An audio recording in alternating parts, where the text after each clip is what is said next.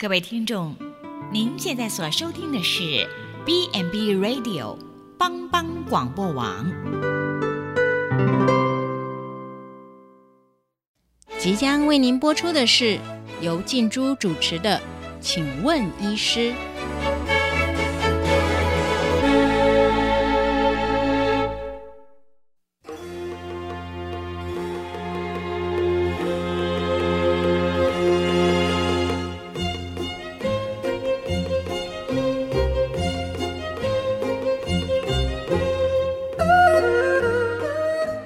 全球的听众，大家好，欢迎收听帮帮广播网，请问医师节目，我是主持人静珠。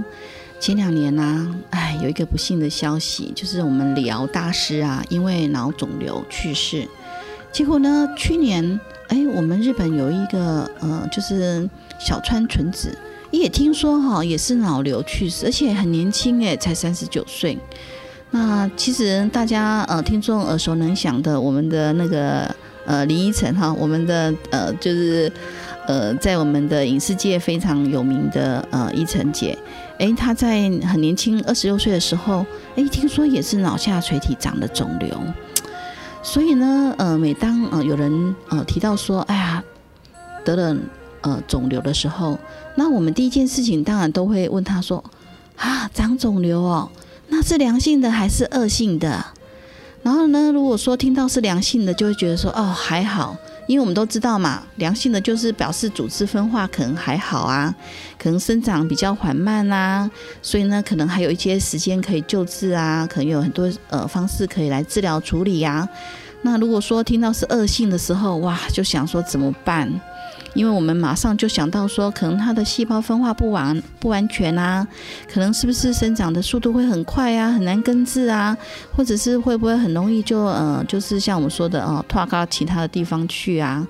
那所以呢，呃，这时候呢，如果我们听到说啊，呃，是良性的肿瘤时候，因为有时候。哎，阳性肿，我们可能会想到说，像说一些粉瘤啊，一些像乳房的纤维肿瘤等等的啊，那可能意思就是说，哎，再观察，不用急着拿掉啊，等等，所以大家就比较放心。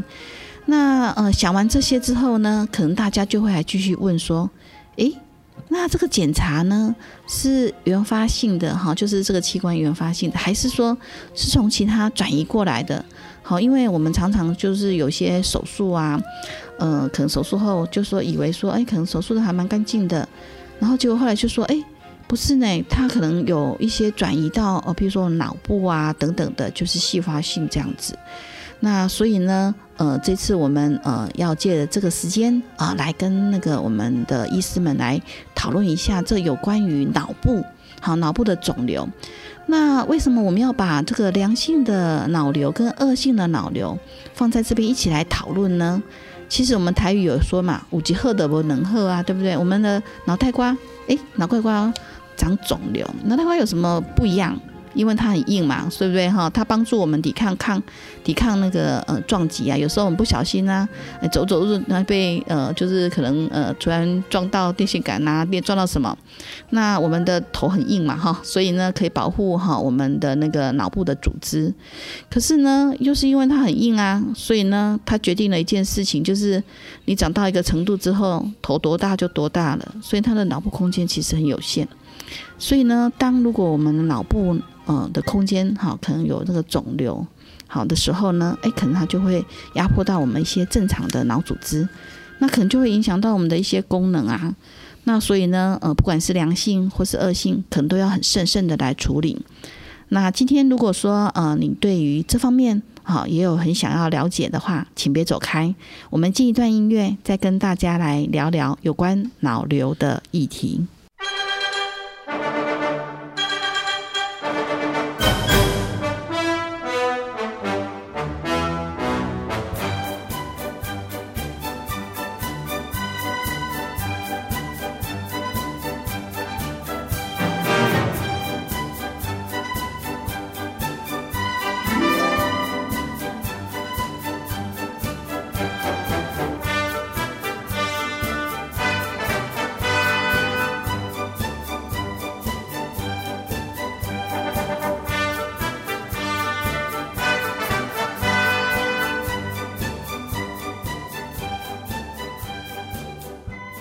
今天我们邀请到南投县普里基督教医院杨忠西医师，请他来谈谈脑瘤。杨医师本身是我们神经外科的专科医师，然后他对于脑部的手术，像一些脑瘤啊，好那个呃脑血管呃出血啊，然后头部的外伤啊，还有一些脊椎的呃围上手术啊，像一些椎背椎间盘突出啊，或者是神经。呃，颜面神经的痉挛等等，哈，晚睡到症候群的这些手术都非常有经验。那我们今天杨医师来到我们当中，呃，我们呃，请杨医师跟呃我们的听众问好。好，主持人好，然后各位全球的听众大家好。哎，杨医师，我想问一下哈，脑瘤是什么？脑瘤的话哈，一般我们可以分为原发性还有转移，然后原发性当然就是脑的。组织甚至长出来的肿瘤，嗯，哦，所有的脑组织都可能会长出肿瘤，那就是原发性脑瘤。它转移的话，就是由身体其他部位的恶性肿瘤，可能像癌症啊，哦，转移到脑部，哦，这就是转移性的脑肿瘤。哦，所以那个脑瘤的话，它有原发性跟续发性。那我想问一下，那个像我们依晨姐啊。那时候他好像说在二十六岁，我是不知道他现在几岁了哈。那时候呃，听说他脑下垂体也长了肿瘤，那个算是原原发性吗？呃，脑下垂体大部分哦都是原发性的肿瘤，当然有各式各样。不过他脑下垂体肿瘤大部分呢哈都还是算是良性的。哦，这样子哦，所以难怪我看他这几年哈在我们的影视界其实还蛮活跃的耶。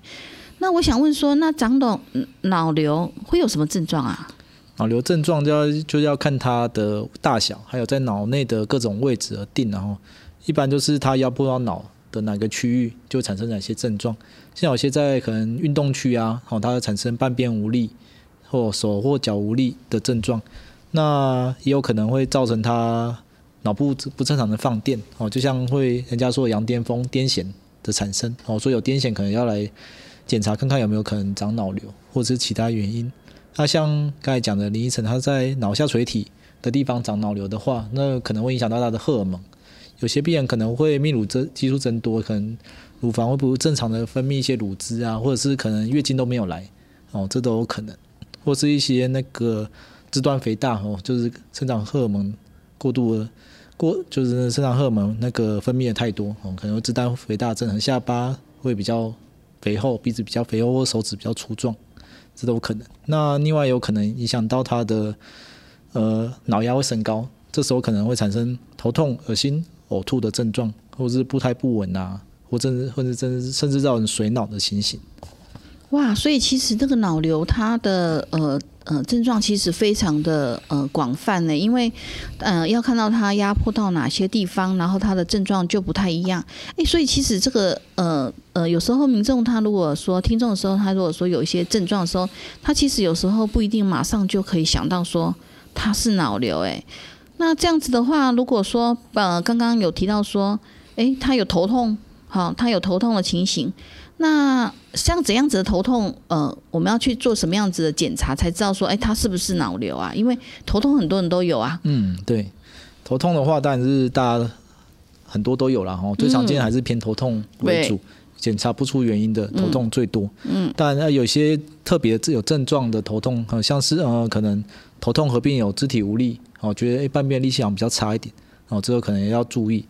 那如果又配合说头痛，像脑瘤的头痛，大部分都是半夜或早上起床头会最痛，哦，这是脑压高的症状，哦，就是这时候要注意，可能要来神经外科或神经内科做一下检查。那如果头痛持续一直没有改变，就是很剧烈头痛一直没有好，哦，这时候要怀疑可能里面有那个动脉瘤破裂，这有可能。那另外就是如果头痛合并，哎，觉得视力变模糊了，哦，这个可能考虑。可能脑出血，或者是脑部肿瘤，或者是但脑下腔来讲脑下垂体肿瘤里面肿瘤突然出血，会可能让视力突然变差。哇，那这样子的话，呃，头痛竟然也是我其实讲到一个这个 头痛，哇，它就其实又有很多的呃。状况，那我想问说，那会呃，如果说他来到我们的那个医院的话，那医师会给他做什么样子的检查，来确定说，哎，他到底是呃动静脉瘤的破裂啦，还是说有呃脑瘤的情形啦，还是说有什么呃呃原因造成的，会做什么样子的检查？嗯，一般来医院我们当然先做理学检查，哦，看一下病人有没有一些神经学症状，哦，所以做他脑神经的检查，然后有没有颈部僵硬，嗯，然后再就是会看 X 光检查，X 光检查，照一下脑部的，呃，头部的骨头，看一下有些明显的骨头被吃掉的的，被吃掉，有可能就是像转移性的脑瘤啊，哦。可能会吃掉他的骨头，那 X 光都看得到。嗯，好啊，再就是电脑断层和核磁共振，哦，都可以看得很清楚脑部里面有没有长肿瘤。哦，所以等于说，其实就是呃，靠一些的呃，就是放射科的检查啦，好，然后来看一看说，哎，我们的呃脑部到底有没有。呃，就是长了一些东西，然后以至于影响到呃我们的那个呃，就是譬如说刚刚提到说，哎头痛啊，特别是呃可能那脑压增加，然后呢就呃可能在呃就是呃凌晨嘛哈，刚刚是提到说凌晨会特别的头痛等等的。那刚刚医师有提到说，哎被吃掉，哇，这个让我 让我让让我呃觉得觉得哇，这个到底是什么情况？就是。这是转移性的脑瘤吗？呃，通常骨头被吃掉最常见的都都是转移或者是一些比较恶性的的脑瘤哦。嗯，像它可能会吃穿骨头，跑到皮下，哦，所以有时候甚至哎，你摸头皮就摸到一块硬硬的，哦，通常你摸头皮一块硬硬的不能移动的话，哦，这时候赶快来医院要做检查，不要去可能诊所一些像我们的经验啊，之前有一个小儿科的医师啊，然后他帮他的家人。哦，做开一个皮下肿瘤，可是越挖越深，发现骨头都被吃掉，才送来医院。哦，这时候就是可能要到大医院先做那个影像学检查，确定那个肿瘤是在皮下呢，还是从里面脑部吃穿出来的。哦，这时候才能确诊。哦，所以等于说，其实转移性的那个脑瘤，其实它也是要呃做进一步的一些检查，而不是说哦，那只是一个很简单的呃处理。就像刚刚提到说哦，呃，他可能只是以为说啊硬硬的，好，然后可能以为是呃，譬如说我们像有时候小时候吧，哈，有些人呢，他可能呃头呃头那个头皮啊长了什么呃一些。呃，那叫油还是叫什么之类的，反正就是 长了一些东西嘛。然后他就想说，哎，给切掉就好了。哦，原来他还是需要做一些比较精细的一些呃，就是检查，然后才能够确定。那像呃，除了说呃那个呃这个头痛之外，刚才有提到说会有一些呃像身体的一些麻木、走路不不稳，这是什么原因啊？一般来说哈，麻木有两个原因，一个是呃会。压到他的感觉区哦，他肿瘤长在感觉区，就会让病人觉得哎，会觉得麻麻的哦。他如果走路不稳哦，当然就是会可能第一个长到小脑的肿瘤，会让他平衡变差。嗯，那另外一个脑部有脑脊髓液嘛，如果肿瘤会造成脑脊髓液不平衡，可能造成水脑症状哦，他可能步态也会觉得会变差。哦，所以等于说，其实就是，呃，回到呃原先杨医师跟我们提的说，其实就是看那个呃肿瘤的部位到底是在哪里。然后，所以呢，它影响的一些的感官就会有不同的地方。所以等于说，如果说突然说话不清楚，答非所问，也有可能是长长肿瘤的原因造成。长肿瘤，那脑出血或中风都有可能。他这几个都也都是要赶快来医院做脑部的检查。哦，所以等于说，突然呃说话不清楚啊，答非所问等等的，也有可能是，譬如说呃刚才杨医师说的脑脑肿瘤，也可能是中风、脑中风或是脑出血。哦啊，这都是跟神神经外科医师相关的的一些呃就是呃问题嘛，哈，对不对？所以就赶快来找你们就对了。好，那所以呢，等于说如果有这样的情形的话，那一般我们脑瘤的治疗模式会是怎样？一般哦，脑瘤的话，要先看它的影像学，看是像什么。哦，一般最常见的治疗都是外科手术治疗，直接切掉。哦，然后看它是良性还是恶性。哦，如果是良性，把它切干净了，基本上就根治。哦，啊，如果是恶性的话，可能要配合后续的放射治疗或化学治疗。那像呃。很多其实很很多听众哈，可能也是会有一个疑问，就是说，像如果说有脑瘤的话，那其实我们有很多的一些肿瘤，也会有说，嗯，是不是不要开刀？有没有用其他的方式可以不要让他开刀的方式吗？嗯，有哦，有一些呃，现在比较新的，大家常听到就是伽马刀了哈。伽马刀就是一个那个放射线，哦，把它聚焦到肿瘤上面，哦，可以不用开刀，让肿瘤自己也坏死。哦，它自然会吸收。不过伽马刀还是有缺点，它第一个它没办法确诊，就如果你不开刀就没有组织的确诊知道是什么东西。那第二个当然，呃，伽马刀只适用于小于三公分以下哦，啊或者是一些转移性肿瘤小于三公分、小于三颗哦，就可以用这个伽马刀来治疗。伽马刀哇，所以等于说呃。其实我我我刚刚听到杨主任有一个呃提醒提醒的非常重要的重点，就是说，呃，因为你如果没有用手术的方式，其实你不知道那个呃肿瘤到底是什么情形。因为像这肿瘤的话，会有是有一些的像分期吗？因为我知道有些的癌症的话，它会有分期嘛，哈，说是第几期呀？然后呢，呃，譬如说有没有转移呀，哈，然后呢，呃，等等的这些肿瘤有这个吗？嗯，肿瘤也是有分歧哦，有分比较良性的，哦，也比较恶性。像我们脑部常长出来像星状细胞瘤，它有分呃第一第一二三四，哦，那第三第四的话。等级第三、第四的话，它预后就很差了。然后如果第一、第二，它相对来说预后会比较好一点。那像脑膜瘤，大家大部分还是良性的，大家常听听到脑膜瘤哦。不过它也有比较恶性的脑膜瘤哦，所以的话，当然也可以用降麻刀来治疗。那如果开刀的话，也才能确定它的分歧。但分歧越后面，它愈后会越差。那像肿瘤的话，你刚才讲到有有可以分期，有一二三四期。那我们都知道说，哎，有的时候什么会有什么呃。多少公分算第几期？然后有没有去用到一些淋巴？哎，脑脑部有淋淋巴那个吗？呃，脑部就没有淋巴这种分期，所以它没有 T N M 那种分期是没有的。哦，它没有 T M N 的分期哦，那不然它是什么分期？脑部就是看它的组织的形态来看它的恶性度。哦，看它的形态，什么样是看它的形态？嗯，它一般都是切下来由放射科，哎，那个病理科医师，然后他来做诊断，他会做细胞的染色，然后看细胞的分化好不好，然后再有没有一些坏死的区域，然后这个都可以来协助他做病理的分期。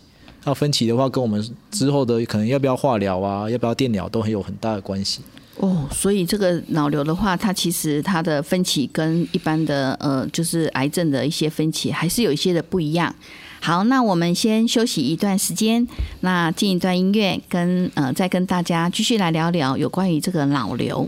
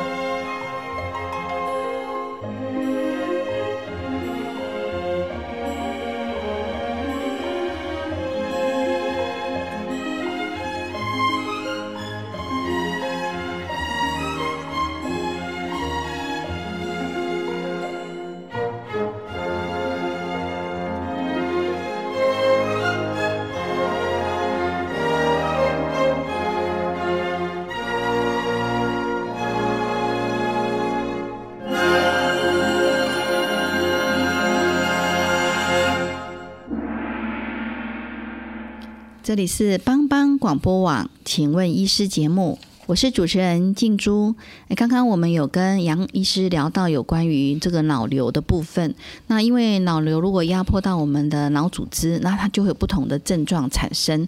那所以呢，呃，我们可能就会运用呃一些的呃民众呃自述的一些症状，好来那个评估说，哎，它有可能是什么样子的原因。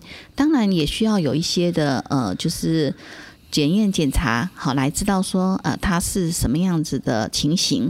那呃刚才杨医师有提到说，哎可以用外科手术好来那个呃做一些的治疗。那我想请问一下杨医师说，那外科手术的目的除了说想要知道说，哎这个长的肿瘤它的分期之外呢，它还有什么样子的目的吗？嗯，第一个目的就是让肿瘤。最好能全部切除的话，就是全部切除。啊，全部切除发现它是良性的话，哦，基本上就根治。然后，那如果全部切除之后是恶性的话，哦，那这样你就要配合术之后的化学治疗和放射治疗。啊，如果当然如果不能全部切除，我们还是尽量可以把它的体积缩小，之后再去做放射线或者是化学治疗的效果都会比较好。那所以等于说，呃，外科手术看起来好像有它的必要性。那我想问说，哈，如果说是良性的，那刚刚杨杨医师有提到说，哈，其实就是把它切干净。那我想说，哈，那个开了这个脑部的肿瘤之后，就算是良性的，它会不会有很多的呃后遗症这样子？嗯，后遗症的话，哈，就是要看它的位置。哦，如果它长在可能额叶啊，或者是枕叶或颞叶一些比较不重要的区域，后遗症就基基本上比较少。那当然，如果长在可能运动区或者是一些颅底比较深层的地方，哦，开刀的后遗症和并发症当然会比较高。那所以等于说，像如果说一些呃比较呃并发症比较有机会并发症的一些手术的话，那会不会有像我们刚才提到的说？什么比较属于内视镜啊，还是什么，还是都是传统手术啊？呃，一般都是会传统手术加上那个显微镜来处理哦。那内视镜的话，可以用在长在脑室内的肿瘤。脑室内？哎，就是我们脑会有脑室嘛，里面会有侧脑室、第三脑室，哦，这时候可以考虑用内视镜进去手术。它一般长在脑室之内的话，还是一般打开为主。哦，如果是脑实质内的话，因为打开之后会比较清楚，嗯，而且可能在手术的过程当中也比较会，呃，可以，呃，就是刚刚提到说比较可以清清洁的比较干净等等的，哦，所以这个其实是有不太一样的地方。那刚刚有提到说，哎，手术的目的也是为了要诊断嘛，哈。那如果说是属于转移性的脑瘤，那是不是就表示说完了？很多都说，譬如说像肺啊、哈乳房啊，然后说呃哇，可能然后也发现了一颗，那这样就表示它是末期吗？呃，一般来说哈，最常见转移到脑部就是但肺脏、乳房都很常见转移到脑部。一般在可能乳房外科啊或者胸腔科，他们发现有原发肿瘤，然后又发现脑部也有的话，基本上他们呢就会直接断定是末期啊。不过其实不一定。好，第一有几个原因，不一定啊。对，不一定。第一个，但我们呃转移性转移到脑部的肿瘤，我们可以开刀。第一个目的也是要确诊。哦，现在甚至它根本就是两种不一样的肿瘤，也有可能。我们也遇到了不少例是这样，甚至有些人是三种癌症在身上都有可能。好，这样子跟他之后的治疗，哦，就是整个是会有很大的不一样。哦，所以其实呃，当我们脑部万一真的运气不是太好了哈，呃，如果说哎。呃，我们的检查发现啊，真的有长肿瘤的时候，那虽然过去曾经也有开过，譬如说像乳癌有开过，然后或者是说有的人有肺哈肺癌有开过，那也不一定说呃这个脑瘤就一定是呃呃这个过去的这一些癌症呃转移过来的，也有可能是它单独存在的这样。对，也是有可能。哦，所以等于说还是需要说，呃，运用那个呃外科手术的方式来做一些确诊。嗯，哎，对呀，因为刚开始的时候，很多人就跟我说啊，哎，啊，如果说都已经长到转到那个呃脑部的话，啊，等没效啦，那是不是是不是就是不要不要把它动就好了？呃，反而这样子的话，是不是呃那个存活率会更高？所以其实不然。是的，第一个确诊看有没有可能是第二种肿瘤之外，然后。如果是就算它是原本假如说肺或乳癌转移过去，在脑部长得很大颗，那我们可以把它开刀拿掉的话，然后再之后配合放疗，对局部的控制来说会比较好。然后再说，如果肿瘤很大颗在脑部啊，病人可能会肢体无力，或者是意识越来越差，我，就脑部受到压迫，甚至是昏迷都有可能。那我们如果把它拿掉的话，当然拿掉是减缓他的脑部的症状，让他整个呃意识不要变差，或者是肢体不要越来越无力。那再配合原发性肿瘤那个位置的治疗的话，哦，效果会比较好。哦，所以呢，呃，其实呃，当如果说呃有发生脑瘤的时候，其实第一个。呃，刚刚杨医师跟我们提的说，他也其实也不一定说一定是转移。好，就算是真的是转移的话，其实他呃手术对呃他来讲也是有一些帮助。确实啊，因为有些脑瘤的话，因为它长得很大啊，那可能就是压迫到了，那所以可能呃头可能很痛啊，因为他的整个那个脑压变得很高啊，甚至他就常常就是觉得恶心呕吐啊。那有时候他压迫到位置啊，哈，可能不是太好啊，所以呢，他可能就是平衡的状况有一点问题啊。啊，或者是说，哎，有时候他突然就是，哎，走路不稳啊，然后到时候发生异常啊，意就是等意外啦，好，然后就跌倒啊，等等，这个也是不行啊。那刚刚那个杨医师有提到说，呃，手术之后呢，其实也可以配合一些。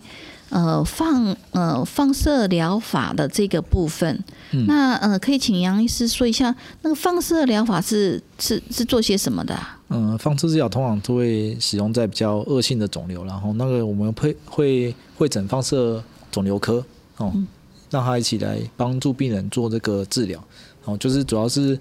手术切除完，或者是还有残留，我们用放射治疗来做一个局部的控制，哦，让肿瘤尽量的抑制它的生长，不要长得很快，很快的变大。哦，所以其实它就是把它缩缩小、缩小的这样子的情形。那它这个会有副作用吗？呃，副作用有，当然会有一些副作用啊，可能有急性或慢性的。哦，急性当然就是可能会脑水肿，哦，这个可能恶心呕吐啊，这个在比较简单，可以用那个类固醇。哦，我们这里住院打类固醇来治疗，或口服类固醇治疗，然后让脑暂时消肿。那比较慢性的话，当然可能如果剂量比较高，可能会造成脑部组织的坏死，或者是脑水肿会比较严重。然后这时候可能这个这是大概可能半年到数年都可能发生。那这时候可以用也是手术把那个坏死的地方切除，哦，这就可以了，然后再配合类固醇的治疗。哦，所以呢，呃，其实呃，它辅助一些的放射疗法，其实它的必要性。那因为刚刚前面的时候呢，呃，杨医师有跟我们提到有关于这个伽马刀的这件事情。那我想问一下，那个呃，有关于伽马刀，这是什么东西啊？嗯，伽马刀是属于一种立体定位放射放射线手术的一种啊，就叫 SRS。嗯，哦，另外它 SRS 这除了伽马刀之外，还有一些螺旋光子刀啊。或一些电脑刀啊，哦，各式各样的刀都有，啊，就看每家医院有各种不同的机器，啊，这个目的都是为了，呃，帮助脑脑部的肿瘤来做治疗，哦，它大概它的好处是只要照一次，哦，病人的肿瘤就会慢慢的、慢慢的萎缩，甚至消失都有可能，哦，啊，大概两年内就两年内，然后就只要照一次就可以了。哦，所以等于说，它这个刀不是真的那个手术刀的那个刀，它是属于放射的。一个呃放射疗法吗？对，它也算是放射疗法的一种，只是它是更精准的，在一个很小的区域，所以它治疗不能太大的肿瘤，它只能治疗三公分以下的。对，刚才医师有提到说，哦，治疗三公分以下的比较就是呃小的手呃脚的那个肿瘤，那像这样子的话，它的辐射是不是会很高啊？嗯，它的辐射会比它是在局部的辐射比较大。可是它在旁边正常脑组织，我们会做定位哦，然后定量，所以在一些像视神经啊或脑干这些比较脆弱的区域的剂量，我们都会算得很精准哦，不能让这些重要的组织去受到损伤。哦，所以等于说，其实在这个如果说要做这个伽马刀的这个放射手术的呃之前的话，其实它是需要经过呃比较呃精细的呃一些计算。然后呢，包括它的机械剂量，还有说呃需要保护的一些呃我们的呃组织，都会呃就是一并的计算在里面这样子。那我想说，哎，既然有这么好的东西，那这个鉴宝有几副吗？嗯，一般符合鉴宝的标准哦，就会几副。就是它会一般鉴宝几副是小于三公分或者小于三颗以下哦，三三颗，对，太多颗健保就不给付了。所以等于说，刚刚有讲到那个脑瘤。所以脑瘤可能很多颗哦。呃，有可能，可能这样转移的就有可能满天星，有些肺癌、肺癌或乳癌变，就是一照就是到处都是，可能十几、二十颗都有可能。那当然，如果你如果想照也是可以，可能就是需要自费。哦，哎，那如果小于三颗的话，健保会给付。哦，这样子，那原位的部分会有小于三颗的这种机会吗？一般来说，脑原发的位置的肿瘤通常都不会那么多颗了哈，都是可能一颗或两颗这样子。哦，那这样健保给付的机会就比较高。哦，这样子，所以等于说，呃，当我们有这样的情形，做了一些检查，那如果说刚好呃在三公分以下的时候，那可能就可以来考虑说，呃，是不是要使用这个放射呃手术这个 SRS 的这个伽马刀的这个部分。那健保的部分就是有几副三公分以下，然后但是要三颗以下。嗯。那那那你刚才提到说，那如果说万一，因为其实哈，大家讲到开刀，其实就很害怕了，所以呢，他们可能会觉得说，哎，如果说好了，真的就是转移啦，那可是因为小小的嘛，你刚才讲三三公分嘛，那可能它超过三颗了，那我可以先先做三颗吗？呃，你说他转很多颗吗？他转很多颗，转很多颗，可能健保就会不给付了。那这个的话，自费很贵吗？呃，自费可能要十几万。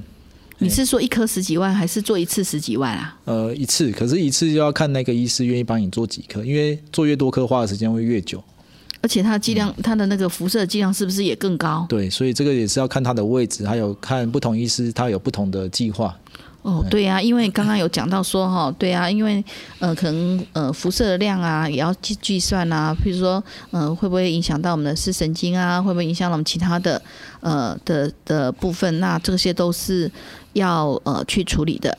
那我想说，好，那如果说万一真的是也蛮多颗的啦，然后如果说也运气不是那么好，那可能就是转移性的脑瘤。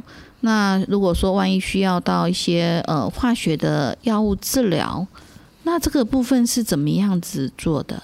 嗯，化学治疗的部分哦，也是要看原发和转移这两个不一样哈。如果是转移，当然就是要配合原本原发的位置的化疗，可能乳癌、肺癌或者是肠胃道的癌症，那就配合原本的化疗；脑部的话就配合放些放射线治疗。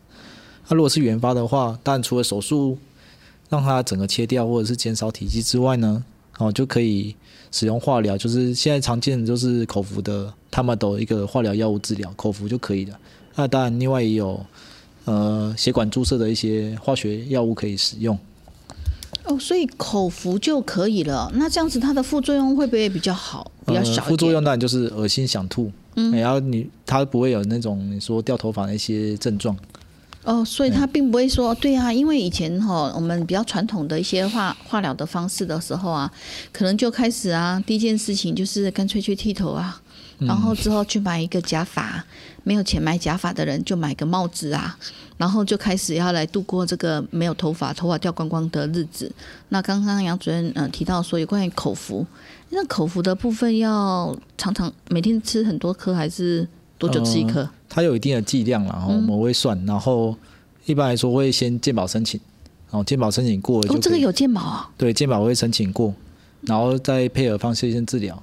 哎，一般来说比较稳定，后面会可能一个礼拜会先吃五天，然后休息，然后再下个月再吃，这样会有一定的疗程。哦，所以等于说它其实是要有一定的呃疗程，有一点有一定的该赖啦哈。对，呃，再去呃就是配搭这样子。好，那我们先休息一段时间，然后呃再听听音乐，然后再跟大家一起来聊聊。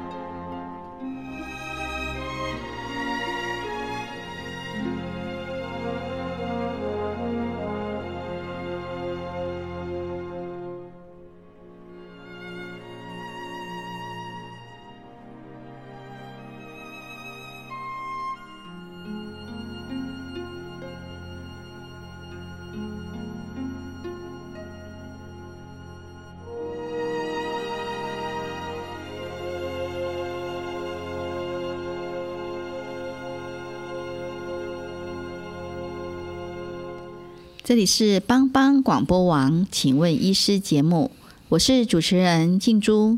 刚刚我们有询问到杨医师有关于这个脑瘤的治疗方式。那当然，如果可以用呃外科的手术疗法，其实除了有诊断的呃目的之外呢，呃，其实可以缩小那个呃肿瘤的部分，然后再配搭一些像放射线的呃治疗等等。那当然，呃，杨医师有提到说，哎。如果说肿瘤不是很大，那也可以使用呃伽马刀的这个呃放射手术的呃治疗方式呃来协助，但是健保它会有一些的规定。那我想要请问一下杨医师，就是说，诶，刚刚有提到说是呃原发的那个部分，那像嗯。不一定是一层解啦，哈，可能就是说，像呃，之前有一个朋友，他有一些脑下垂体的那个肿瘤，那他其实不是很大，他说他其实呃大概只有零点二还是零点三公分，不过因为脑下垂体本来就很小啦，哈，嗯，所以呢，他就也是在犹豫说，像这个呃脑下垂体长了肿瘤，好，也是算是嗯脑部的肿瘤嘛，哈，那像这种的话要怎么处理？可以开刀吗？还是要用什么方式？嗯，一般脑下垂体肿瘤我们会分大的还是小的哦，通常大于一公分就叫大的，小一公分就算小的肿瘤。哦，而大的话，大部分的症状然后就是很头痛，或者是呃压到视神经哦，会造成双颞侧偏盲，就是等于看东西两边看不到。哦，两边看不到这样子。对，那这时候可能影响到视力的话，就一定要开刀把它拿掉了。哦，那如果小的肿瘤会被发现，大部分都是荷尔蒙。受到影响，因为他没有压迫嘛，所以他一定有症状才会来看医生。嗯嗯，那都是荷尔蒙，像是泌泌乳激素增多啊，最常见。嗯哦，然后再是说可能没有月经或不容易怀孕。嗯，当然这都有可能。嗯，那如果小的肿瘤的话是内分泌引起的话，我们可以先用药物治疗。哦，药物治疗的话有机会让肿瘤再缩小，然后像他们内分泌看人缺什么或者是什么分泌过多，都可以有各种药物来处理。那当然药物如果治疗。效果不好的话，我们再考虑手术。哦，对耶，嗯，杨医师刚才都讲到我想要问的问题，因为我那个朋友啊，他就是因为结婚很多年，然后其实他就是说，哎，好像都一直没有呃怀孕，然后他就去做了内分泌的一些检查，哎，确实是哎，泌乳泌乳激素的好像说好像偏高。然后之后呢，呃，就说，哎呀，他的那个脑下垂体长了肿瘤大概零点二、零点三。然后呢，他就一直问我说，哈，啊，这个到底要不要开刀？因为医师跟他讲说，如果他继续长大到一定的程度，可能会压迫到他视神经，所以他其实也是有一些的紧张啦。当然，他最后还是有去开刀了。只是我想问一下，说像这个脑下垂体的肿瘤，如果小小的，他想要开刀，要怎么开啊？嗯，一般开刀小的跟大的都一样，我们都是从经鼻用内视镜手术，然后现在就是基本上从鼻孔用内视镜到他的蝶安的部分，然后再到他的脑下垂体。哦，那这个从外观上几乎几乎都是没有伤口的。哦，现在这个因为主要是内视镜的技术的进步。哎哎，对耶，他那一次他就去开刀了，他确实去开，而且他说他从鼻子。哎，我好奇说，哎哈。开开脑脑下垂体可以从鼻子，他说对呀，就从鼻子，呃，就是进去啊，然后之后就把那个脑下垂体的那个那个小小的零点几公分的那个肿瘤给取掉了。那我想问说，像呃这样子的一个肿瘤的手术的话，他需要住院吗？呃，这个需要住院，而且需要全身麻醉，然后毕竟还是脑瘤手术，嗯，然后一般来说也是术前一天住院，然后手术完之后也是要观察大概五到七天左右。哦，那这要确定第一个没有鼻漏哦，就是开刀完还是怕会脑脊髓的渗漏，然后有可能有肝癌的风险。哦，那这个住院当中我们都会在做这个检查。哦，所以等于说，如果说他要，因为后来其实他就一段时间就不知道跑去哪里了，所以我就没有再继续呃询问他。哦，原来就是说，如果是手术的话，那他是需要住院的。那我想问说，像一般不管是像脑下垂体的手术啦，或者是说呃其他刚刚有讲到一些脑瘤的手术，那有一些术后术后的呃，就是要有一些哪些注意事项吗？嗯，术后当然第一个就是也一样一样是伤口，我们要注意然后第一个要避免感染，然后保持干净，然后伤口也是两个月可以拆线，然后之后看是良性还是恶性，我们要定期追踪。如果有配合化学治疗或者是放射治疗，啊，如果良性的话也是要定期追踪。虽然虽然它是良性的，哦，不过还是有部分复发的机会，所以一般来说治疗后那个三个月、半年到一年，我们都还是会追踪电脑断层或者是追踪核磁共振。然后看到有没有肿瘤复发或是变大的情形。所以其实呃，这个脑脑瘤的这个部分的话，其实它还是有蛮多呃需要跟医师配搭的部分，呃，包括它整个治疗的呃就是流程啊。然后呃，其实我们台湾的那个呃整个医学的发达其实非常进步，然后呢，蛮多东西哈，健保也都有给付，其实是一个很大的福气啦。所以呢，所以如果你有一些头痛，特别是说你在凌晨的时分哈头特别的痛，而且不明原因的恶心呕吐啊，或者是说一些半身麻麻麻木啊、无力、走路不稳啊、跌倒等等，或者是说你有一些呃说话含糊不清啊、答非所问等等的，好视力的一些改变，呃，都提醒你哈要到医院好来给医师的检查。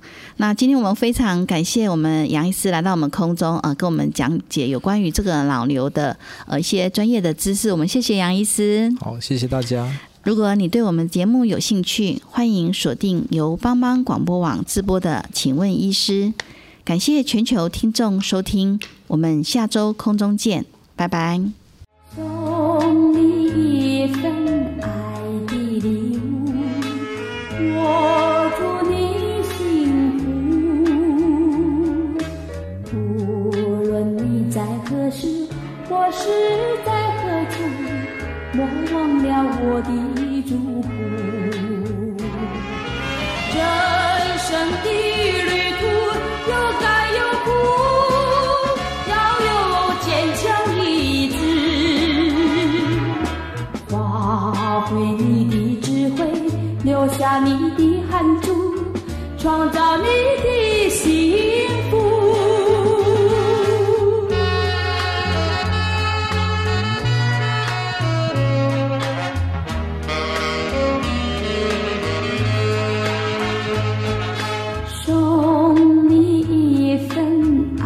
爱的